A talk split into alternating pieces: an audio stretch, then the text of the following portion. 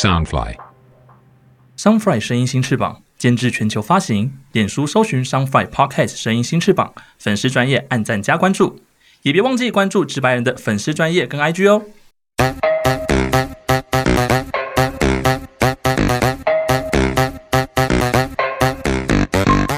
是否觉得生活压力大，职场总是遇到令你不顺遂的大小事呢？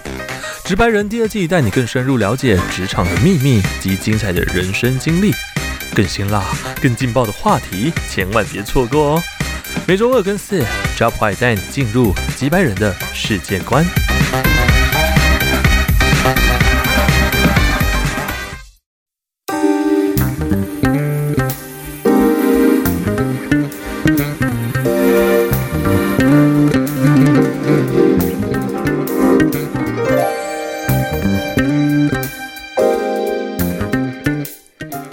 是悠悠。大家好，我是 Jack。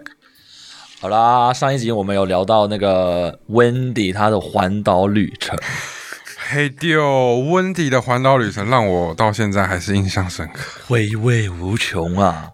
呃，她的环岛旅程回来之后，她的人生有什么样的转变呢？因为她呃，她上一集有讲到嘛，有讲到说他其实会去环岛，原因是因为到九个老婆的那个，对对对对对，这是题外啦。对，啊就是他会去环岛的原因，是因为他在合体嘛，走着走着就啊走到台湾去走，到台湾去。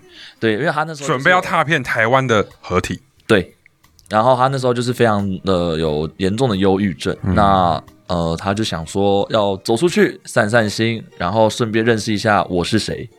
对对，殊不知回来的时候还不认识自己是谁。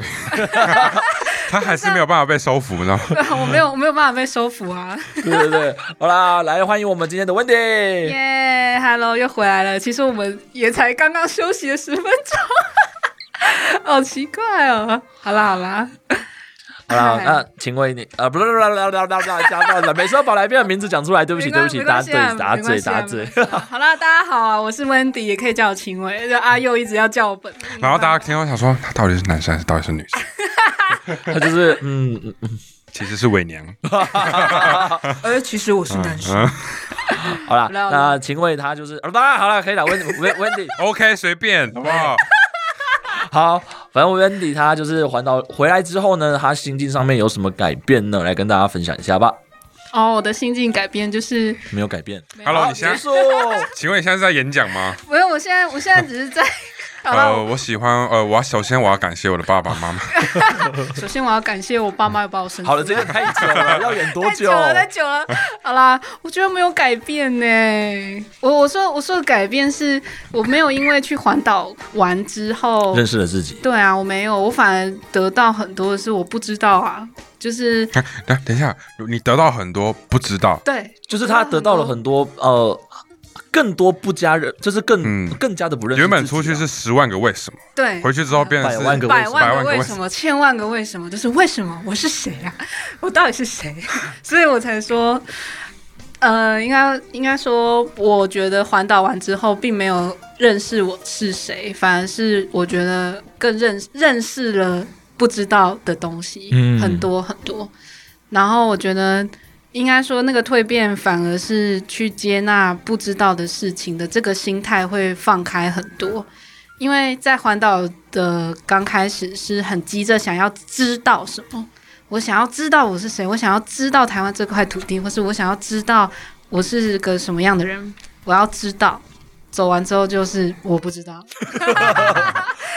就这样啊，然后就你就你就会发现说，哦，有很多事情不知道是很正常的，嗯。然后，然后因为呃，其实我前面有讲说，我是说我的成长背景就是有关于体制教育里面会要求要竞争啊，或者是要求你说你一定要知道答案。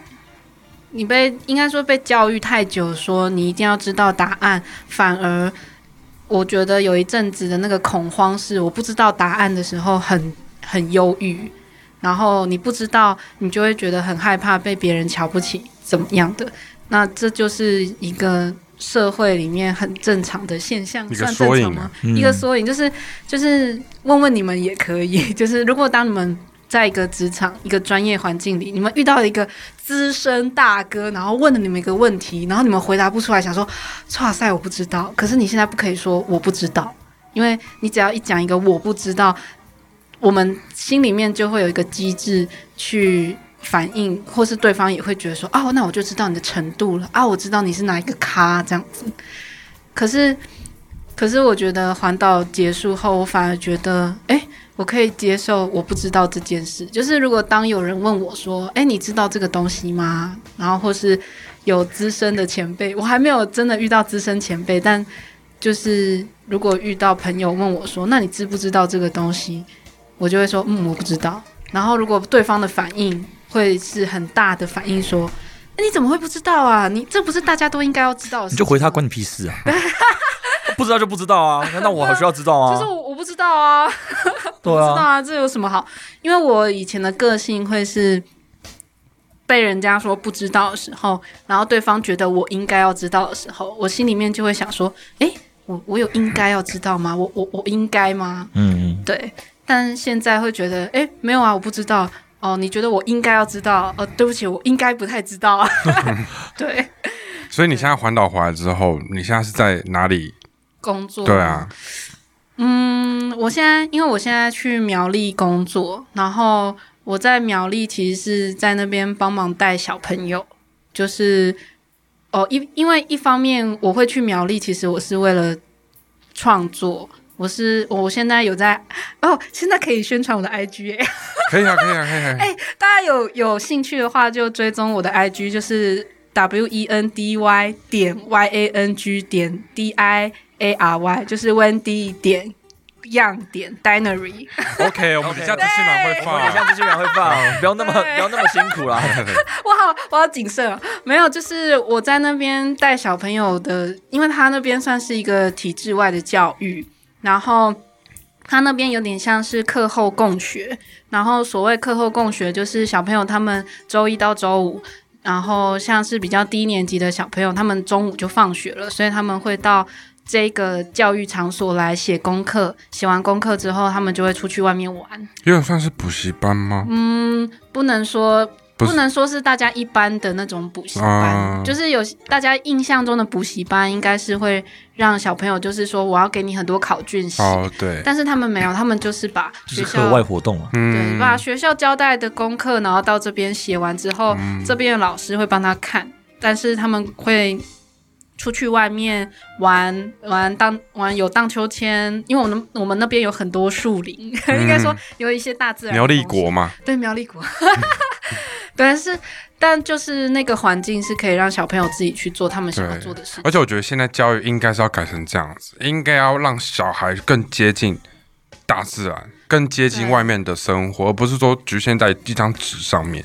就是因为我们那边，你说有没有在教育，会看起来让大人觉得说，诶，你到底有没有在教小孩？就是小孩只是来这边写写作业，然后出去外面玩，哎，没了，所以我干嘛送小孩来这里？可是我在那边看到比较多的感动，是因为那边的老师他们很注重小朋友的情绪，像前阵子就是，嗯、像前阵子就是有一个小朋友，他他他在那边，他在我们那个草地上，然后堆稻草，然后他就是把那个稻草当成是他自己的家，然后他准备关门放狗，我们那边还真的有狗。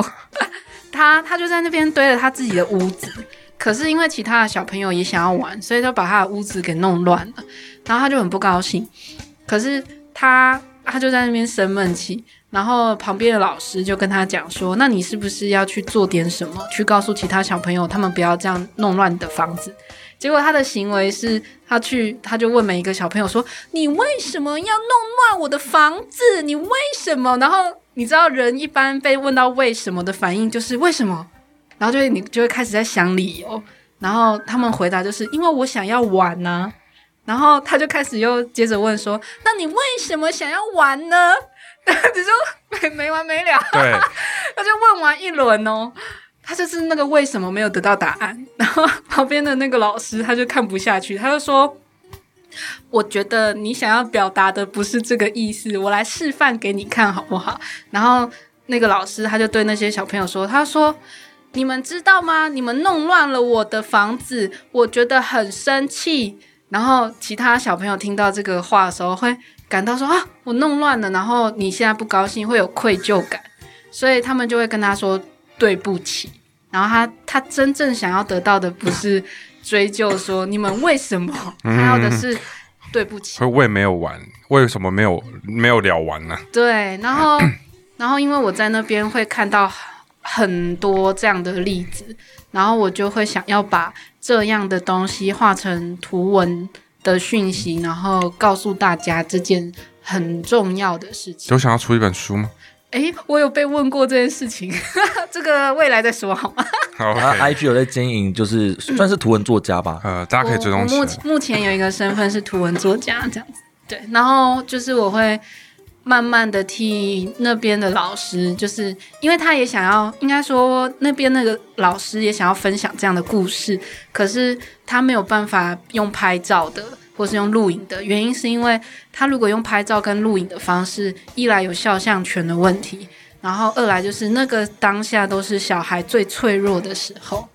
然后他说，刚好碰到我会画图的话，有一个好处就是画图就是可以隔掉那个肖像权，然后又可以转化那边的故事，所以，嗯，我觉得也是蛮好的。就是我认为现在社会很需要像这样的资讯，就是看清楚你自己的情绪，而且而且刚刚举刚刚那个小女孩的例子，就是刚刚那个小孩一直问说你为什么要这样子？你不觉得很多大人或是职场上也会有这样子吗？就是有很多，对你其实你其实很想要对方，就是说你跟我说对不起，或是你让我不高兴，我现在很不高兴。可是大家的话都是说你为什么要这样子，然后都是用追究责任的。你只要使用追究责任的这个话，人就是会防备嘛，就是说就就会这样防备起来。可是其实正确表达情绪的方式是你当下说不好意思，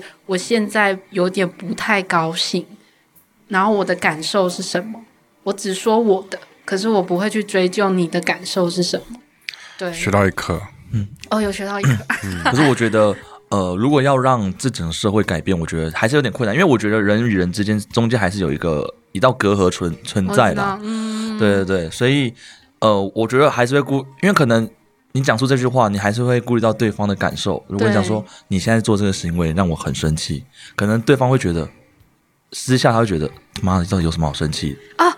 而且你刚刚说你做这样的行为让我很生气，我我想一下要怎么解释，因为你做这样的行为让我很生气，其实是你自己对他这个行为看不过去，可是跟他无关。嗯，嗯，对，所以因我觉得转换过来的说法，也许就是说，跟他说，你刚刚做这个事情，我心里觉得不高兴，嗯，但是你要让，你可以跟他说，但不是你的错，只是我对这个行为我不太看得顺眼。这样就有点像是，如果你一个团队里面分工下去做事情，那变成说你是那位 leader，是那个领导，那你的每一每一个组别的可能组长来询问你。他写的他心里面的想法，你不能马上去否决他，你反而要觉得你要你要跟他讲说，我觉得你的你的想法跟 idea 我觉得 OK 很棒，嗯。但我建议可以加入什么样的东西在里面，对。应该是换这种方式去跟他讲，而不要直接说，我觉得你呃，就直接跟他讲说，你做这东西不行，对，不好，不完整。你不能够，而且你说不好、不行、不完整这几个话也都不具体。对，对，因为嗯，像我最近，呃，我可以分享，因为我最近在执行 IG 的经营行销之外，就是我其实私下也有，嗯，怎么讲，跟其他人合作过的经验，就是呢。我觉得，我觉得现在大家都会组很多就是工作团队啊，或什么之类的。你们也开始很多人都知道，其实没有办法使用像公司行号那样子，就是说大家集体一起做事或什么，其实要去尊重每个人的生活习惯。然后我其实现在也在经历这件事。好吧，举举例来说，我在这边帮忙带小朋友，可是这边的老师们都有不同的生活习惯。我们也不可能会去阻止其他人干嘛。然后也许，嗯，也许旁人就会看来说，你们真的有在做事情吗？可是我们其实就是按照我们每一个人的步骤再去过生活，再去工作。但是在这之中，其实我们彼此都会去觉察，说我们要怎么样去帮助彼此。然后，如果如果说有一个伙伴他做了一个事情，会让你就是啊，有点好像看不顺眼的话，我的做法是，我会先忍耐。我的忍耐是我先观察一下，说，嗯、他现在做的，我要举的这个例子，我好怕那个伙伴会听到，但是 我说，哎哎哎，如果你听到的话，你不要以为我我有偏见，我只是，我好，我我直接讲那个习惯，对，先撇清就是我其实最看不惯的是打电动。嗯，对，可是可是我会知道的是，我我看不惯这件事情，跟他做打电动这件事情没有关系，而是他可能很需要这个时间的去做舒压对他需要嗯舒压，这是他的休闲，但并不代表他做这件事情他不做事，对他不是这样。然后，可是我就会，我就会在旁边观察很久，说这个行为会不会有一天会影响到工作进度，或者是有可能他的这个生活习惯可以帮助到工作，就是我都会去观察这两面性的东西。我觉得你很特别，我觉得你是一个很有意义的一位工作者。就是我觉得你懂得去，应该 maybe 跟你的科系有关系，你是电影创作系嘛。那我觉得你会去观察每一个人的的习性、心态，或者说他的情绪，然后你会去以每一个人的你所观察出来那样子，再去给他去给自己去给他下一个可能你自己的思考跟想法，我不知道怎么讲。嗯嗯，对，是你不是你不会马上去否决这个人，对我我不会，对，呃，也我觉得那个跟我是，我觉得也许是跟我学电影的思维有关系，可是我觉得也跟我我这个自己人本人，的个性，嗯，因为我我我不是一个会去直接否定掉说，嗯，或者是其实我已经经历过，我有否定掉别人的经验，就是我可能以前在电影系，我有团队合作，我其实也有做过直接否定掉别人的反应，然后经过可能经过一些磨练。然后我就开始是思考，是说我跟别人合作的时候，不一定要直接去否定掉对方的可能性。然后我觉得，我觉得很，我觉得，我觉得现在的工作比较残忍的地方是直接直接去怎么讲批判你软弱的地方。就比方说，你今天这个东西做不到我满意的部分，主管都会这样嘛，就会说你不认真，然后你不够努力，然后你不够怎样。可是也许那个人他已经做的很努力了，嗯，他只是没有做到你要的东西，或者是那个主管根本也不知道自己要什么，因为看的不满意，所以就说你不够努力。对，那我我觉得我在电影系的时候有过这样的状况，然后所以我现在如果跟伙伴或者是以后有机会跟任何人合作的时候，我不会这样看，我会看的是，比方说如果你们两个都是诶广播出身。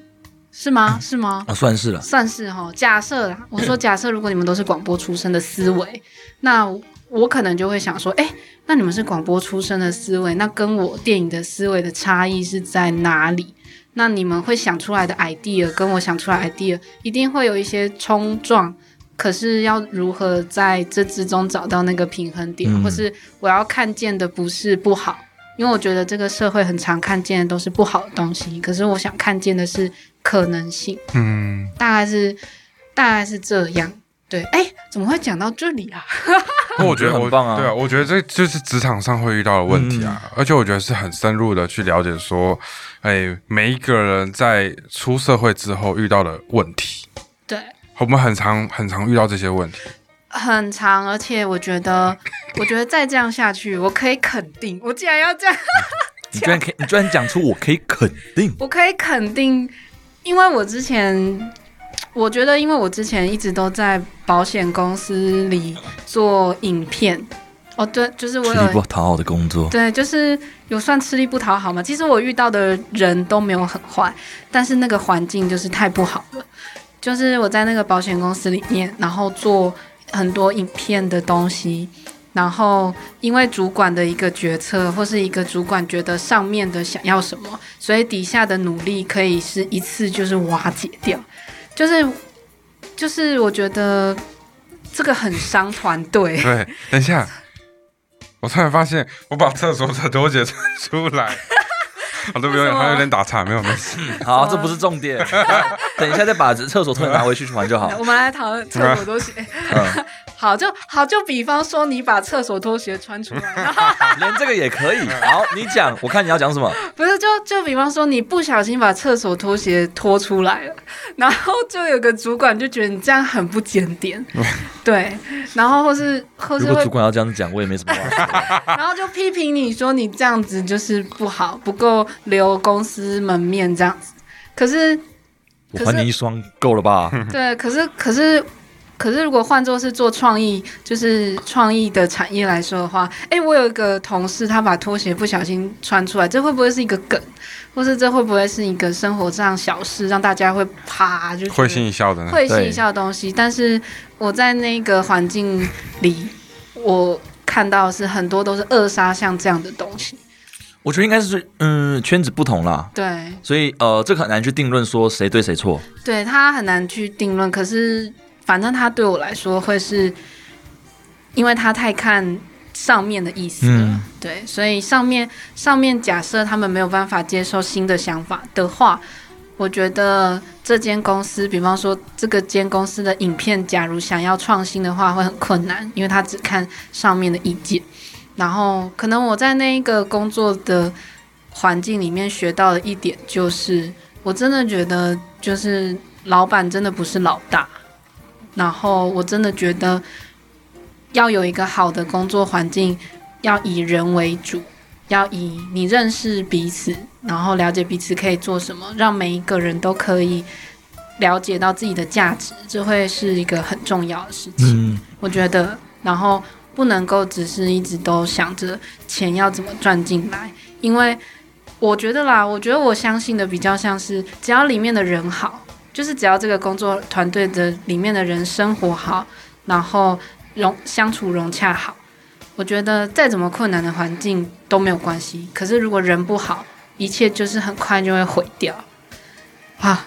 但是呢，讲到这样子，我自己也没有经营公司，但我就是我就是觉得我相信的是这个东西。我相信 Jack 应该也很相信才对。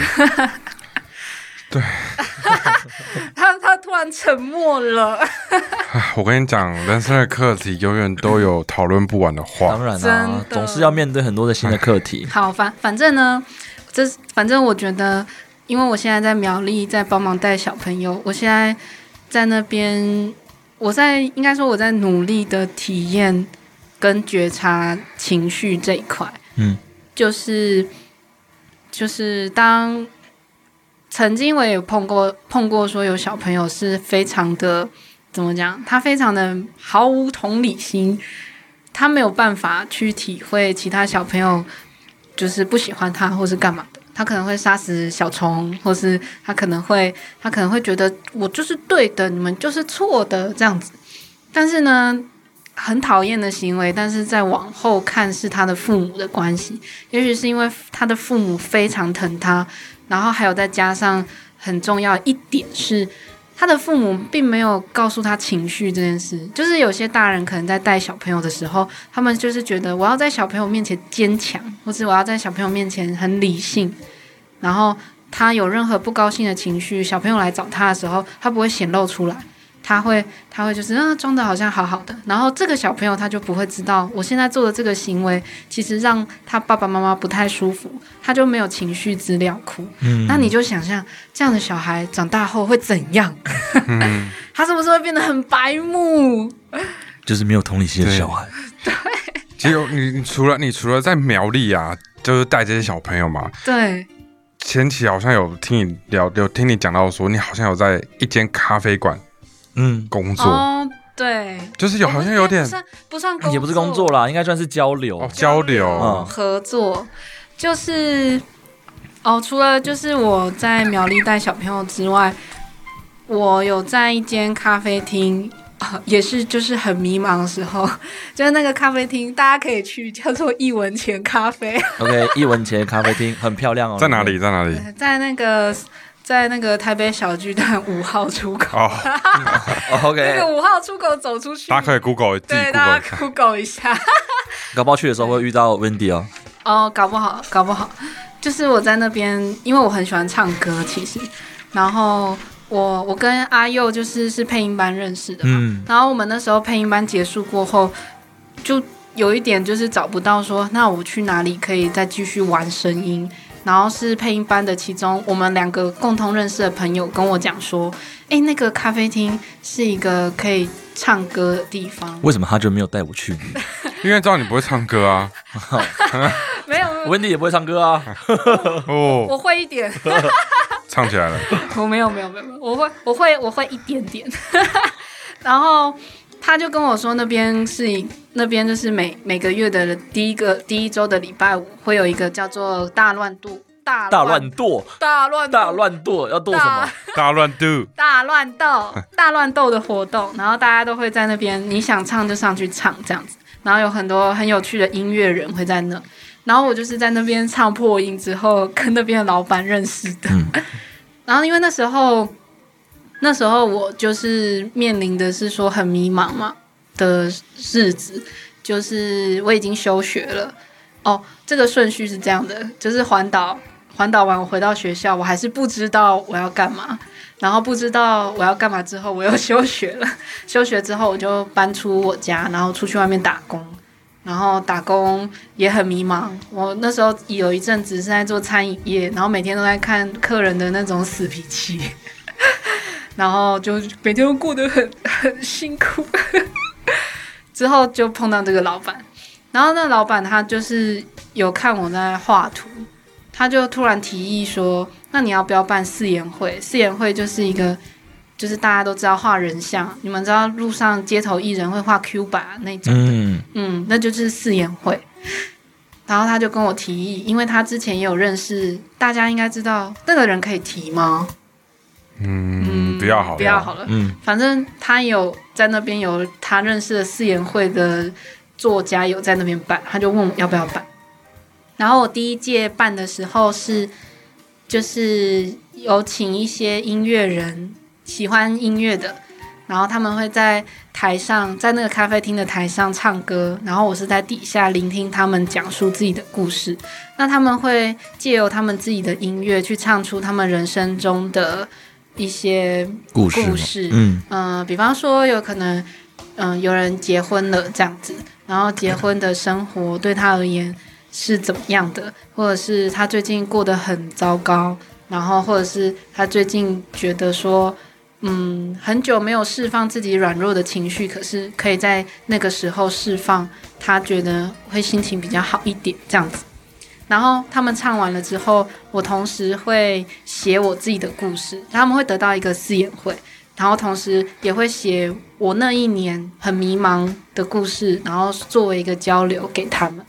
然后我写下的那一些故事，有的是有的是我忧郁症，然后很想死，可是最后可能是我觉得生命还是很带有宝贵，很宝贵的。然后这个故事他会去交给抽到这个故事的人。然后很妙的点是，因为上去唱歌的人，他们每个人都会讲自己的故事。我也不知道他们下台之后会抽到我哪一个故事。但很有趣的就是，如果有一个人他觉得自己很没价值，他就会抽到可能跟有价值的故事相呼应的。嗯，对，然后或者是有人觉得对，有人的有人可能对梦想什么的有理想，他可能就会抽到跟梦想、理想有关的，就是那个都没有安排好，但是就是很就是很悬啊，很妙。对对对对对。然后第一届第一届办的这个活动，我觉得跟我的状态也有关系，因为那个时候我也是很迷茫，然后在突破忧郁这一块。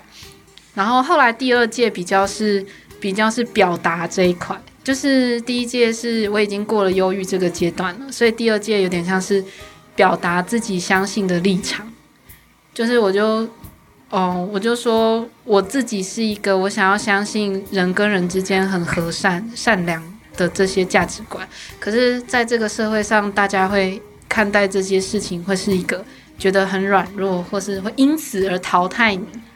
但是我经历过那一场忧郁，然后再重拾相信自己的核心就是这样的时候，那一场誓言会是我鼓励大家去表达自己。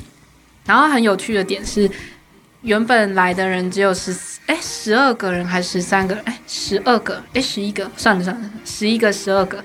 来报名的有十二个，可是呢底下有人因为听了台上的人表演，所以他就会想要临时报名，他想要用他的音乐去呼应台上的人说的话，然后你就会听到。很有趣的音乐，我很难形容那是什么。它可能没有像大家听的很像流行乐，它就是想要弹什么就弹什么，想要表达什么就表达什么。虽然可能很不自式、很不规则，可是很生动。然后那一届，那一届也因为我的能量是一个，我的状态是一个，我很坚定我在相信什么，所以大家也跟着我很坚定的表达自己要表达什么，所以。嗯，也许下一次的誓言会也是不一样的，就是互相吸引，那个痛，那个磁场会互相吸引啦。对对对对对对。哦，今天其实也很多，今天收获良多哎，我觉得从从上集的那个环岛故事，嗯，然后到今天的一些人生课题的解决方案，然后温迪其实也告诉了我们该如何去面对你底下可能。团队也好，员工也好，人与人之间的对关系沟通啊，什么不应该去否决他人。哦，但他但但这是很重很关键的点是，如果你会去否定他人的，有一个点就是因为你也会否定你自己。嗯，对。所以所以你就是见不得别人好，就是否定别人，就是让别人对对对对对对对对对。我也是。你那么这样子，就是这样子啊，就是因为你就是你自己生活过得不好。那你就想要去拉别人一起下水，嗯，那你就否定别人他的价值，然后你就觉得如果别人被你拉下来，你就觉得很有成就感，说我们都是同一条船上的人。哇，如果如果没有被拉下来的人的话，那那那个在拉别人的那个人就会觉得好无趣。九远是不是有遇到这个人？没有没有，就是感觉好像我没有有经历过这样。没有，因为自己身旁朋友也有很多，呃，他们也有讲述他们自己的状况，然后我当然也是会去开导他们，就是我我会以我的见解去跟他们讲这件事情，但不是说完全都是正确的，但是就是听听，那看他们怎么去吸收，因为很多东西都是自我炼化出来的，对。但是我觉得，我觉得最应该说最重要的点，应该是要鼓励大家说，你真的要去认识你自己是谁耶？你在现在认识了吗？我不敢。还在我是谁吗？你知道没有没有？我跟你说，我跟你说，我是谁，这个要一定要保留，因为你永远不可能知道你是谁。对。可是你如你你如果接纳说你有你拥有很多可能性，这个我是谁永远保持一个问号也蛮好的。可是我是说认识自己的意思是，我可能在这个过程里面，我已经发现我就是一个想要相信善良跟人跟人之间友好的，但同时我愿意接受。就是这个社会有这样的社会面，可是我不想要失去我这一块。嗯，前期可能只是觉得啊，我不能够融入这个社会，然后就觉得自我否定。可是现在是我坚定，我就是这样的人，然后我跟你们与众不同。可是，可是我已经认识我就是这样的人了，我跟你们不同，那我就知道我要怎么去应对。然后认识自己，我觉得也是一个你要怎么跟你自己相处。你要怎么跟自己沟通？就每天 就每天面对着镜子问我自己是谁。我三十天可能我就得病，就疯了。有也有可能那个都市传说的世界。可是我觉得，只要你知道你怎么跟你自己相处是怎么舒适的，你就会怎么去跟别人怎么相处。对。对啊，OK 啦。我觉得社会就是一体两面嘛，有黑有白。有光明有黑暗，所以有黑有白，有有彩色有红色有绿色，对，有黄色有 有蓝色。好啦，不要在那边欧北共啦。七彩的颜色，七彩的微风。怎么马上就来这一个？哇，不知道接什么了。好啦，时间也差不多了啦。对啊，就是今天很谢谢，就是温迪来我们直白人上我们的节目，然后跟呃我们很多。听众朋友分享了，无论是呃上一集的环岛，或是这一集的一些心境的转换，要如何去面对人与人之间的可能关系沟通，你的讲话的说话之道，出一本叫做《温迪的说话之道》好了。这样有点会有点仿抄康有哥的，我说话知道，我说话都这样柔柔的。你变沟通之道好了。哎、可是可是你知道一件很屌的事情，就是刚刚不是有讲到说他在一文钱咖啡后面他表达能力的这部分有变好，哎、真的有变好、哎他之前在配音班表达能力很差，哦，是靠啊，！我的形象没了。本来就没有什么形象嘛，你知道有。哎他每次在配音班被点到，他说啊，这个我我是我是觉得这应该可以这样子啦，不知道大家觉得怎么样啦？我 干，你就是 哎哎不会表达哎、超级不会表达。我那时候没我那时候虽然还不是很熟，那时候我就想说他到底在讲什么，我就是满脸问号。因为我那时候很不会讲话、啊，我就不知道我要讲什么话，而且我讲话又很慢。就哇，那你现在其实变很多，变很，多。对啊，有成长啊我。成长很多。你看，我们每次约出去，就是我们配音班约出去那的时候，每次遇到他，他说他他又活在自己一个人空间，不知道在笑什么。我我，然后我们大家就聊我们的，然后他就自己在那呃，然后我们说，所以你刚才到底要讲什么？呃，没有啦，其实也没什么。然后我们大家就傻眼，就说，好，算了算了算了，不要讲不要讲不要讲你，要养小鬼，没有没有，我没有养小鬼，好我养啦，小鬼只叫阿佑。哎，那我要先走了。好啦，我们今天很谢谢我们温迪来我们的节目。那我们下一集会请到谁，我也不知道。那我们就期待我们直白人下一集的来宾啦。对，祝大家都认识自己哦。好啦，那我们就到这边告一段落，拜拜。